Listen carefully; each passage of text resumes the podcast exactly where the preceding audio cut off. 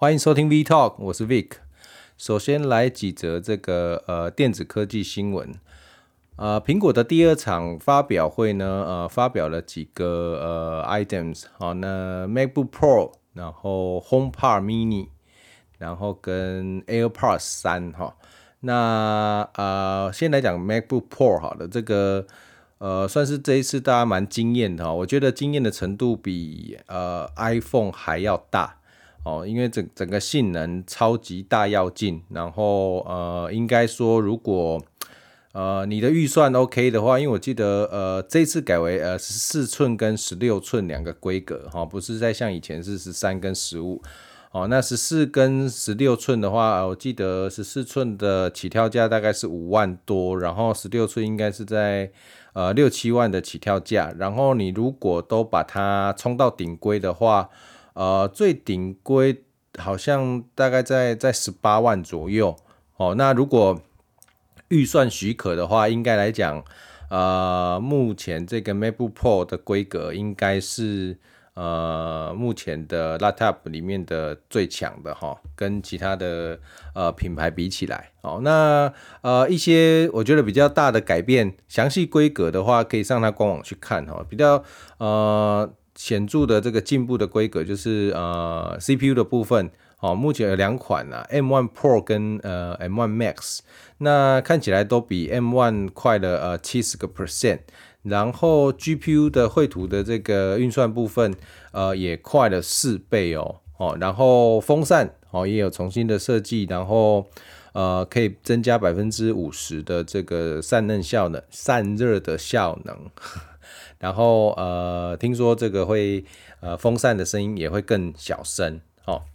然后呃，再来我觉得是最大的亮点哦，因为呃我自己个人呢，我是用二零一三年的 MacBook Pro，那那个时候呢都还有这个磁吸的这个充电口的设计，然后我们这个也有 HDMI 的卡槽、SD 的卡槽，然后我们有呃 USB 哎呃这个几个一。我们有两个 USB 哦，然后结果后来呢，这个苹果就把它拿掉了哦，就把把这个呃插口都拿卡槽都拿掉，然后你变成你要去另外购买这个外接的，然后它的那个充电口也变成是呃插入式的，不是磁吸哈、哦。这个那个时候发表新款的我还蛮失望的，我觉得那个磁吸的就很好用啊，然后。你的那个卡槽都把它移掉，对啊，当然它比较薄，可是你还是得另外多带一个东西呀，哦，所以呃这一次呢就通通都把它这个加回来了，哦，呃吸的这个磁吸的充电口，然后 HDMI SD 的卡槽，然后再加上这个三个那个 Thunderbolt 四的这个接口，哦。通通都把它加回来了，所以我觉得，嗯，应该来讲，我反而比较喜欢这样的一个方式。哦，那还有一个可能有的人会很失望，哦，会觉得好像步上这个 iPhone 的这个后尘，就是它的刘海，哦，刘海。第一次跑在这个 MacBook Pro 上面哈，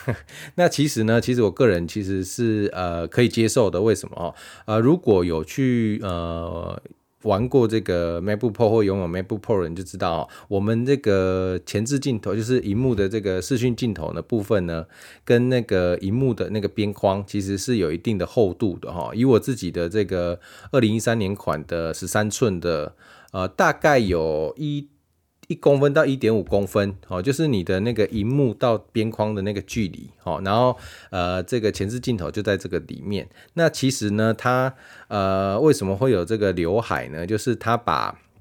想象一下，它就是把边框整个收窄，哦，当然你看起来其实你的荧幕占比是更大的。哦，它等于是扩及到了这个原本镜头的两边，哦，所以你就会变成有刘海的这个形式。哦，那其实我这个我觉得是 OK 的，我觉得是 OK 的。哦，OK，那呃再来是呃 HomePod Mini，HomePod Mini 它目前出了新增三个颜色，黄色、橙色跟蓝色的部分。那看起来我是觉得都都蛮好看的，我觉得那个黄色有点。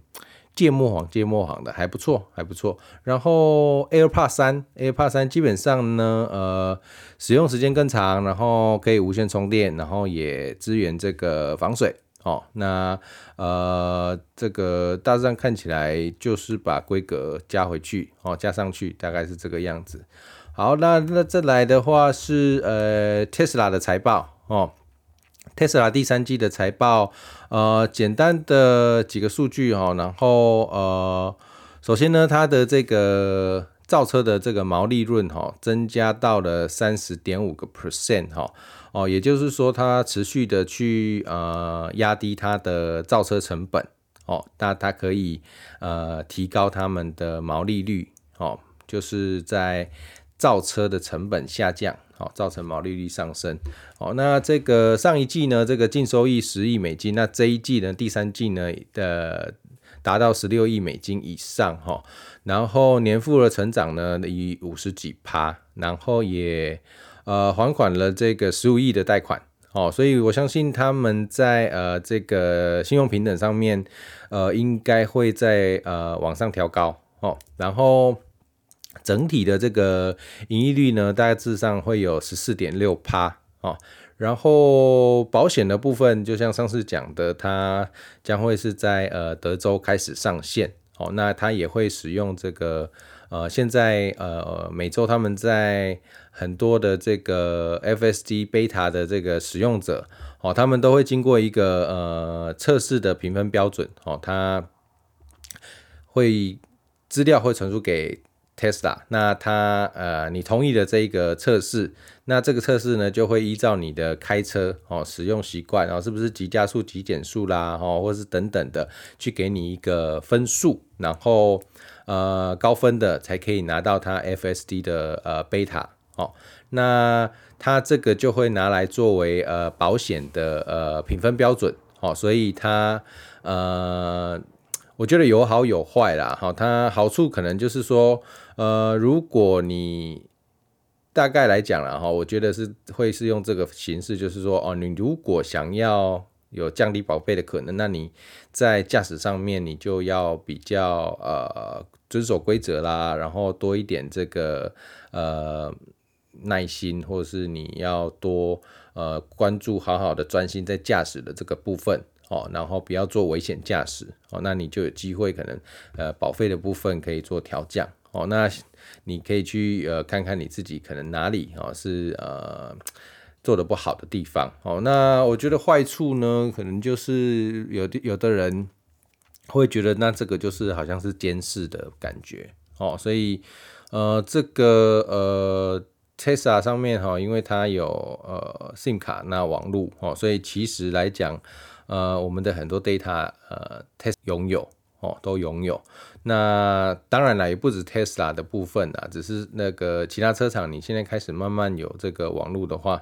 呃，都一样会有这种状况。齁，那这当然啦，这个有好有坏，这就像网络哦，网络为我们带来的这个很大的方便，可是其实我们呃很大一部分就是呃，你可以讲备受监视啦。哦，可是呃部分我们的隐私其实就是呃。就就是被被被被知道了哦，所以这个有心人士呢，这个如果呃也要做一些坏坏的事情，那其实诶、他们有这个技术或是知道门路的，那其实有办法哦。这个就好像为什么 always 都会有一些贷款的啦哈，或是有的没的广告的电话会过来哦，就是。你以为你的个资已就是要好要很小心，可是其实嗯，我们早就个资就被卖来卖去了哦，是是是，意思大概就是这样哦。好，那呃，再来呢那个 Tesla 的部分呢，Model S 跟 X 哦，那已经开始陆续要这个交车了。哦，所以它的第三季的部分达到二十四辆嘛，哈，所以整体来讲，呃呃，第一季的话，今年第一季是十八万，然后第二季二十，然后第三季二十四万，哦，那应该来讲，哈，如果德国跟德州的工厂，呃，产能可以呃在呃年底，哦，可以顺利的开出来的话，应该来讲，今年。呃一百万的这个整年度的交车应该是有这个机会的哦。如果这样加起来的话，大概还剩第四季的话还有三三十八万辆左右的扣打。那如果顺利的话，哈，因为德国。德州这边呃，Model Y 的部分都会先行呃量产，然后之后才是 Cybertruck 的这一台皮卡。那顺利的话，顺利的话加进来的话，可能很有机会就又又创新高了，又创新高了哦。因为呃先前呢，这个 Model S 跟 X 就还没有开始呃真正大规模的交付嘛哦，因为呃。当然啦，我我想缺料的部分应该也有有关系，哦，所以其实我们看数据看起来，齁，那个生产，齁，生产二十三万部，但是实际上，呃，销售是二十几二十四万部多，哈，所以，呃，有应该来讲，它就是供不应求，哦，它。呃，还有很多还没有交的哈，就是这些已订车的哦，都还没有交哈，所以应该很有机会可以达到呃这个 Tesla 他们呃创新高的一个交车量哈。那呃 Model S Plaid Plus 哈，就是之前呃新的 Model S Plaid 这个发表的时候，它有两款哈，就 Plaid 跟 Plaid Plus。那 Plus 就是呃直接就被砍掉了嘛啊，就是。诶、马斯克就说这个什么已经够好了，然后这个不需要哈。可是，诶、我觉得这有点屁话啦，因为你你一开始官网可以让人家订，然后你后来又把它取消掉，我觉得有一点鸟。可能关跟这个四六八零的电池，呃，没有那么快哦，因为当时宣称是是用四六八零最新的这个电池技术，然后续航里程可以到八百多公里哈。那呃，因为呃，之前这个 AI Day 他们宣布这个四六八零电池要到明年底嘛，哈，所以应该来讲，呃，就是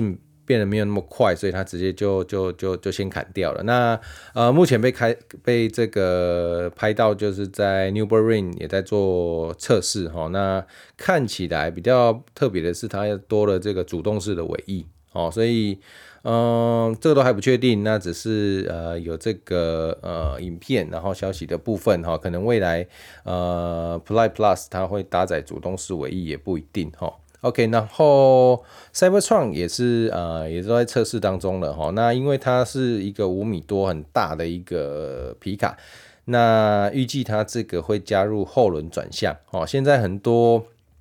高级车的部分哦，或是运动车款哦，它为了要呃你过弯可以更灵活哦，然后更快速，那都会有开始做了后轮转向哦。那后轮转向就很像那个呃，不知道大家有没有看过那个顶高机哦，它它就是后轮的转向嘛，那就是你方向盘打右边，然后它的呃。后轮它是反边的，哦，跟前轮不一样，哦，它就反，那那会让你呃整个会变很灵活，哦，那 Cybertruck 的话，也这个在影片里面也是看到它有后轮转向的部分，让它特别的灵活，哈，那还有就是后照镜的部分，哈，看起来测试车上面有后视镜，那有就有人在 Twitter 上面去问那个 Elon Musk 的，然后就因为原本他们是呃在讲说。不会有后视镜在上面的哈，所以就有人问说，哎，怎么还是有后视镜？那移动是回答说，这个因为法规的关系啦，但是他们有把它设计的比较呃，就是可以容易拆卸哦，就是你自己可以把它拆掉了哦，是这个意思。然后自己回应是这样，那也看到时候实际量产的状况哦。OK，好，那再来讲一下这个咖啡的部分哈，因为呃有很多的这个朋友都问过我这个问题哈，所以我今天我就拉出来特别来讲一下，就是咖啡的保存的部分。基本上呢，呃，很大一个前提，咖啡越新鲜越好哦，所以呃，基本上呢，你呃买咖啡豆。哦，你就是尽可能的买到越新鲜出炉的越好哦，越刚出炉的最好是当天烘完，你当天就就就就就就买了哦，那个是最新鲜的哦。咖啡从开始烘完两三天之后开始，慢慢慢慢它的风味会往个高峰哦，去去攀爬，然后慢慢慢慢就会往下掉了哦。所以呃，基本上就是越新鲜越好哦。你那你也不要一次买太大量哦，就是你可以 maybe 在一个月哦，或是这个两个月内哦喝完的，这样就好了。那尽可能的哦，最好是家里你可以准备磨豆机哦，就是新鲜要喝的时候就磨哦。那因为磨好的，它其实因为氧化的面积整个变大了哦。原本呢，一颗咖啡豆可能就整个外表哦会开始慢慢氧化哦，那里面还不会那么快。可是你今天把它磨碎了哈，你就会变成成千上万个小颗粒，那每一个小颗粒外面就一直在氧化哦，所以那个速度会快很多哈，快很多。哦，那。呃，有的人哈会有这个保存的这个迷失哈，因为他们最常问我就是说，哎、那我可不可以去把它做呃冷藏或冷冻？哦，不是那么建议哈。如果冷藏一定要冷藏冷冻的话，我会建议冷冻哦。呃，冷藏的话哈，因为呃湿度比较高一点哦，那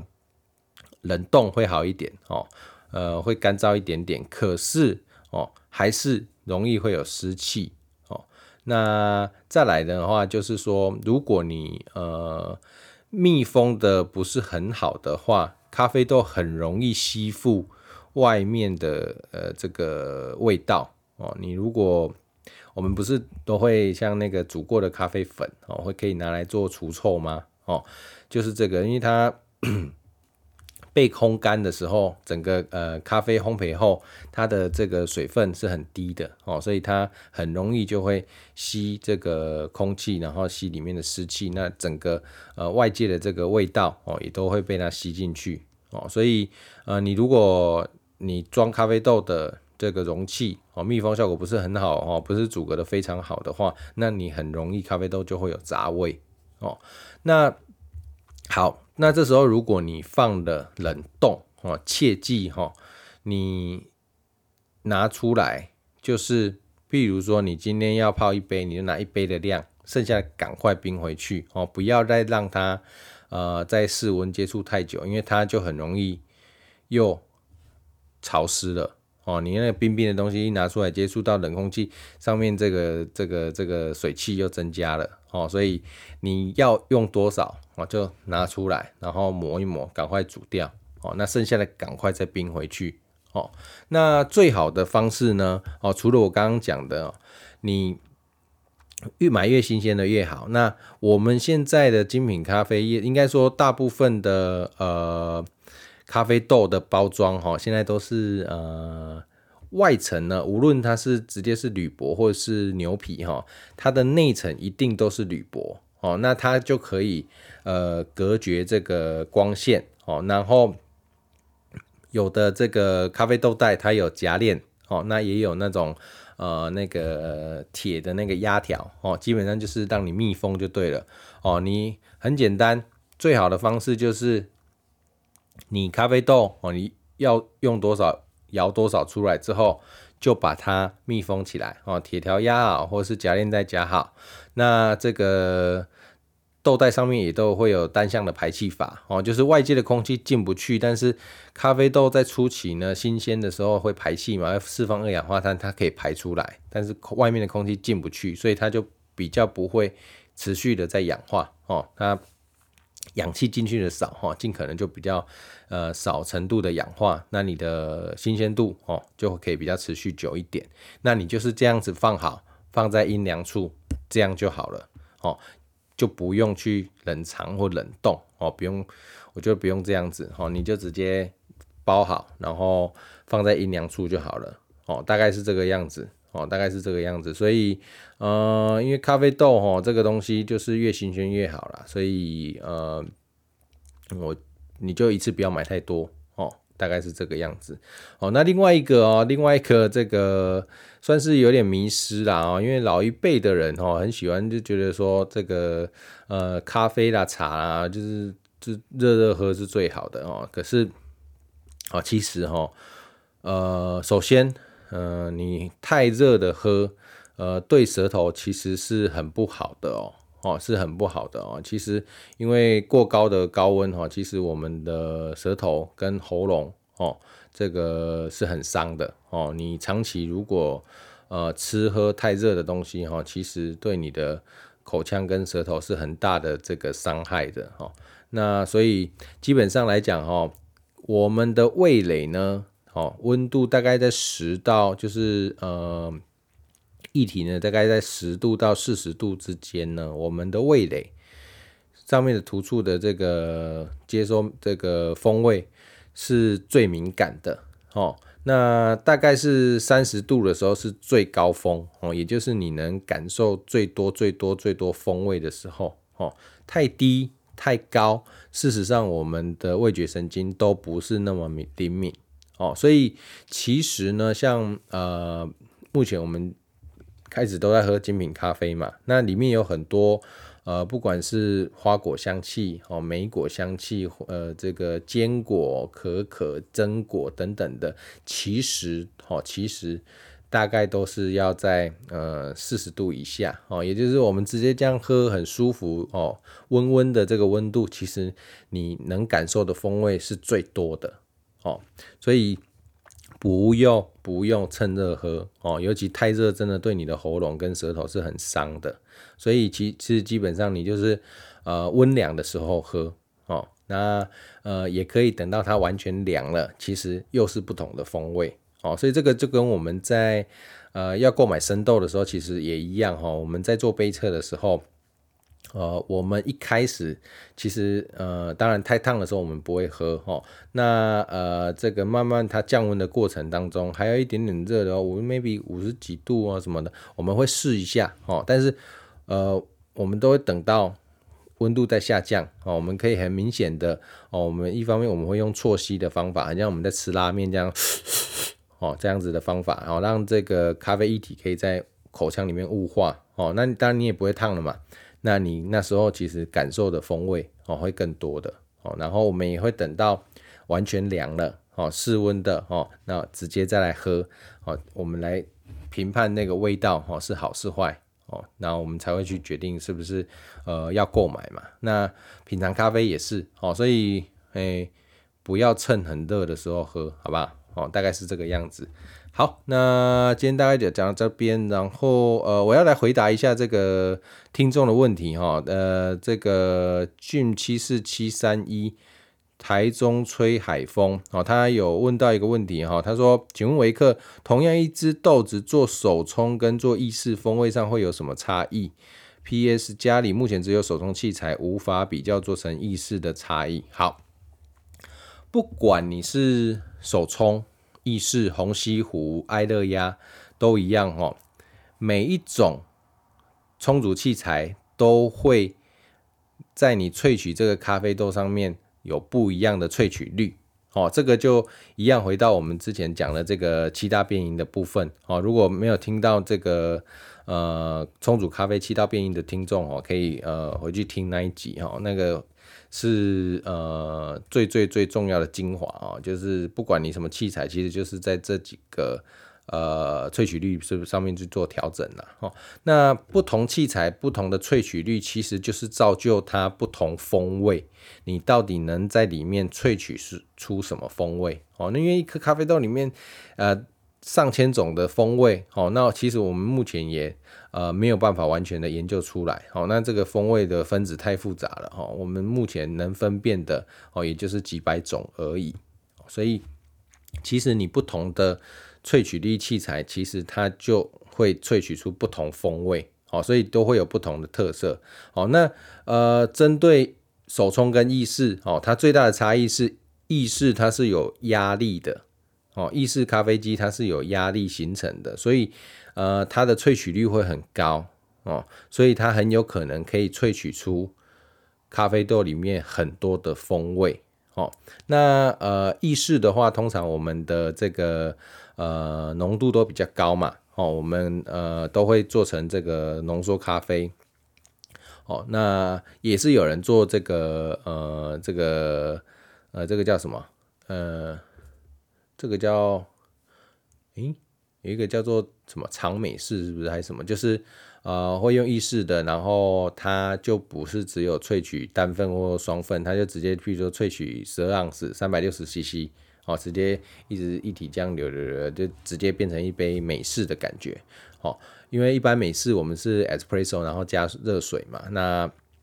它是直接用呃呃比较多的水，持续的就一直冲煮出来，哦，一般就不是一般 espresso 只有。只有呃四十 cc 或是六十 cc 这么少哦。那总归来讲哦，它最大的差异，它有压力，所以它的萃取率哦相对来讲一定是比较高的哦。那所以呢，所以你如果是我们拿浅焙来讲好了，浅浅焙的咖啡豆本这个本身这个果酸它会比较明显，所以你在手冲的时候你喝，你一定会有这个。呃，酸酸的这个风味，那你把它换到意式上面的话，它风味会更强烈。哦，因为我们有压力去萃取，我们的咖啡粉整个又磨更细。哦，因为有压力，我们需要更细的咖啡粉去有产生阻抗，不然你那个压力的水一来，很快就冲破了那个粉层哦，那你的萃取率反而又变低了，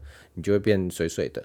所以我们要用比较比手冲还要细的哦研磨度，然后去产生阻抗，哦对抗这个压力的这个水，哦让它在我们要的冲煮呃时间里面，哦所以整个萃取率会拉很高，所以它的特色风味就会被很凸显，哦你浅培的你就会有更酸的风味表现，深培的你就会更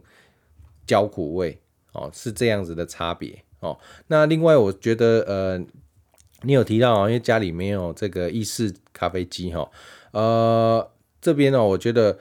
除非你真的每一天可能会喝个两杯、三杯以上的意式咖啡哦，包括 espresso 跟呃拿铁哦，或是你家里人口多哦，你一开你你每天都会喝意式咖啡，不然我没有特别建议你要买。呃，意式咖啡在家里，哦，首先，呃，你买家用型的这种一两万的这个意式咖啡机，因为它都大概大大部分都是这个呃震动式帮浦，那它的压力都很高，哦，通常都是十五个巴。那其实我们营业用一般来讲，或是意大利这个呃咖啡协会他们所定定的呃 espresso 的标准，其实大概是九个巴哦，那其实都太大了，太大。那你变成说，你的磨豆机如果没有办法磨得太细的话，那你的呃粉可能就要用很多，不然你没有办法产生呃相对的阻抗去呃萃取这个十五个巴的压力值哈。你其实你很容易就被这个十五个巴的水去冲破了哦，那你的萃取率就会很低。那呃正常来讲，你如果一般。专业的家用级意式咖啡机大概四五万起跳哦，它就是用营业用的这种回转泵浦哦。一方面它可以呃，现在蛮多都可以调整压力哦。你也许你可以调低一点，七或八个 bar，或是高一点点都可以。哦，你可玩性就比较高。可是我们就说了，这个四五万块钱，你如果不是每天喝个两三杯，或是你家里人口多都很喜欢喝意式咖啡的话，我就没有那么建议你一定要买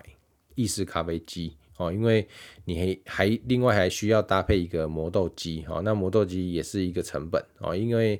以一般家用比较不错的，大概也要一两万哦，所以你这样买下来可能就六七万了哦，那。你如果没有常喝的话，那我觉得有点浪费啦。那如果如果你想要试试看，我其实我蛮建议，呃，你可以购买手动的呃意式咖啡机，哦，就是有这种，呃，像我之后一样会介绍这个器材的部分，哦，它会有很多这种手动的，哦，那虽然它速度慢啊，可是就是一杯一杯做嘛，然后很手动，就是你你用手去压，然后产生那个压力。哦，那我觉得这个入门槛就会低很多，那也呃相对的这个呃有很多的可玩性哦。那一方面你体积也比较小哦，那你也这个呃，因为这个很多种啦，所以你可以呃选择一些你喜欢的外形哈。一方面也比较轻量，也比较不占空间。哦，那一样，你可以去买那种呃，那种很像那种打蛋器那种打奶泡的那个，很便宜啦。你我记得呃，IKEA 也有卖，好像一一一个那个电动的那种打发的，好像是不是一百块左右啊？反正很便宜哦，那你就可以用拿铁嘛哦，所以不一定哦，你要去买那个意式咖啡机啦，这个是呃我额外的一个建议哦，大概是这个样子哦。OK，那。呃，还有什么任何问题呢？这个呃都可以这个留言给我哦，然后我会尽力的这个去回答哦，好吧？那呃喜欢的麻烦帮我呃跟朋友推荐一下，那也帮我追踪起来，然后呃可以加入我们的 V Talk 的 FB 粉丝页，那粉丝页的置顶贴文呢也有我们 Telegram 的社群哦，那 Telegram 的部分我都会先把。呃，最新的一些资讯，哦，这个相关的资讯，呃，放在这个 Telegram 里面，哦，那都可以帮我追踪起来。那也可以在 Telegram 里面大家互相讨论，或是问我一些问题，哦，那那个会比较及时的去回答，哦，因为有时候 Podcast 的部分，呃，要呃我看到嘛，那我们更新的时间是每个礼拜的二五嘛，所以呃就会稍微等一下下，哦，那也都可以的啊，那只是 Telegram 的话，它会比较及时。哦那 OK，这集就到这边，拜拜。